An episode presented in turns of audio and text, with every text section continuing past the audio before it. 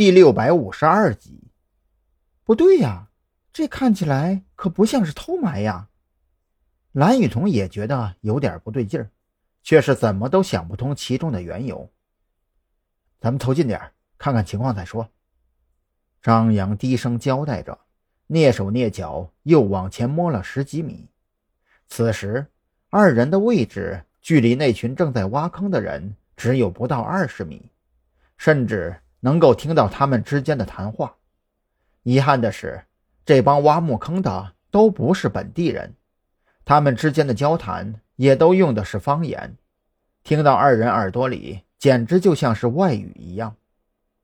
又过了十几分钟，白若萱摸索着凑到了二人跟前，左右观察了一会儿，同样好奇的开口问道：“这帮人干嘛呢？怎么还没下棺材呀？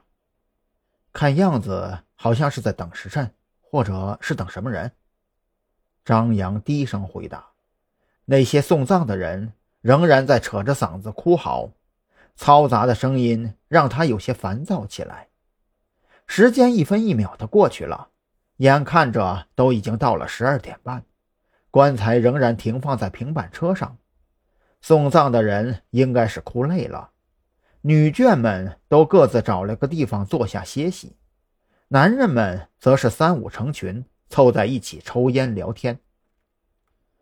从这些人的交谈中，张扬依稀分辨出来，杨浩在等一个叫做林道长的人。他不由得一阵无语，这都什么年头了，偷买也就算了，竟然还搞封建迷信这一套，难不成这女人的死跟杨浩多少有些关系？正所谓是做贼心虚，担心半夜鬼敲门。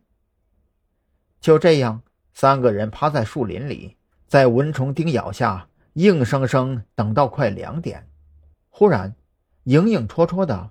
一个穿着黄色道袍的家伙顺着小路摇摇晃晃的走了过来。这个应该就是林道长了吧？蓝雨桐低声问道，却是忽然想起了什么。哎，张扬，这个林道长看起来很眼熟啊。张扬抬起头看向那走近了的道士，这一看不要紧，张扬差点没从地上蹦起来。能不眼熟吗？这位可不就是岭山镇酒店那两位道长之一吗？这货当时被人带走，我还寻思着被灭口了呢。现在看来，这货命还挺硬啊。张扬郁闷的低声念叨着，在张扬的提醒下，蓝雨桐也是想起了这位道长的身份，当即瞪大了眼睛。他他是子午会的人。八成是这样，张扬想都没想就开口回答：“掺和进子午会的灭口行动中，还能活到现在的人，说跟子午会没有一点关系，估摸着韩立军那个傻大个都不带信的。”等等，你们在说什么呀？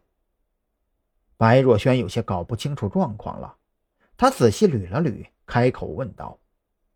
那个穿着道袍的人是你们说的什么会的组织成员？不能说肯定是，但是绝对有关系。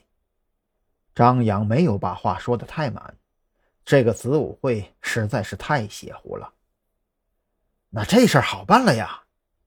白若萱当即眼前一亮，露出一副你们俩的脑袋都是榆木疙瘩的表情，直接把这个假道士给抓了，然后借题发挥，开棺验尸。这一举两得，多好啊！张扬听了直皱眉头，这货也忒坏了点儿。得亏白家祖训严明，要不然呢，肯定是一个大奸商。不着急，先看看他们到底要玩什么花样。张扬没有采纳白若萱的馊主意，他觉得这种时候还是赵军的一贯做法比较靠谱，放长线。钓大鱼，这个假道士指不定就是夏明口中的另外一拨人。等他做完法事，想办法跟着，说不定能钓出更肥的鱼。